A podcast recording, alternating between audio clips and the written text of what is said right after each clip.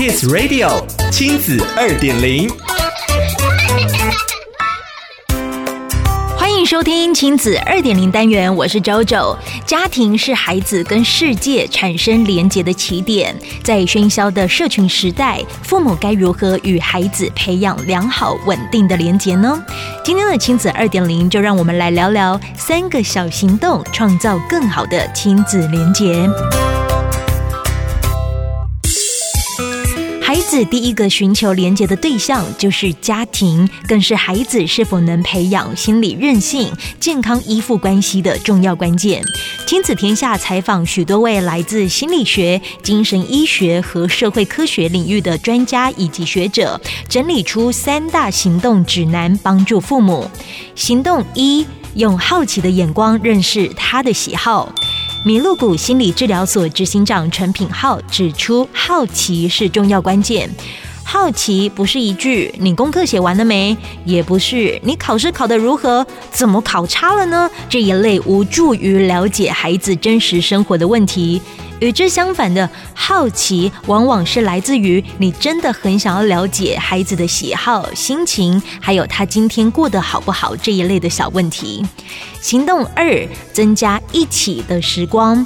父母对孩子展现好奇，会让孩子感受到自己被在乎；而父母愿意参与孩子喜欢的事物，则会让孩子觉得被认同、支持。不仅往后会更加愿意分享自己的生活，也比较有意愿参与父母的生活。临床心理师周彦君表示，这是一个双向付出、理解的关系。行动三，帮孩子创造社交练习的机会。初和心理咨商所所长许英宁建议父母，与其杜绝网络，不如加强孩子在现实生活中的实体活动与连结。他建议家长可以安排一些孩子喜欢、有兴趣参与的实体活动，让他们从活动现场去学习交朋友。而家长关注的重点，要练习从活动成绩转向孩子的社交成果。他举例，与其问孩子溜冰课的技巧有没有进步，不如问问孩子，今天你的朋友有没有来？他不舒服，那你有没有去帮忙他？等等的。透过这一类的问题，引导孩子正确的交朋友，帮助他人。许英宁特别提醒家里有青少年的父母，偶尔可以缺席青少年的社交场合，让孩子以自在的方式交朋友。例如，朋友来家里玩的时候，父母可以回避一下；又或是在孩子去找朋友，约好几点钟来接他，就离开。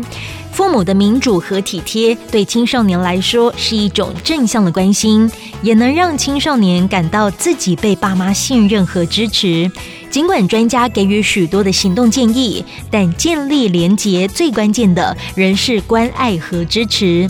让孩子知道，有任何挫折不安，都有人可以帮助他。哪怕是人生依旧限制重重，却还有一处小小的避风港，在家这一处的港湾内，我们都能岁月静好。想要了解更多故事内容，请参阅《亲子天下》第一百一十八期封面故事：为孩子打造情绪自愈力。亲子二点零，我们下次见。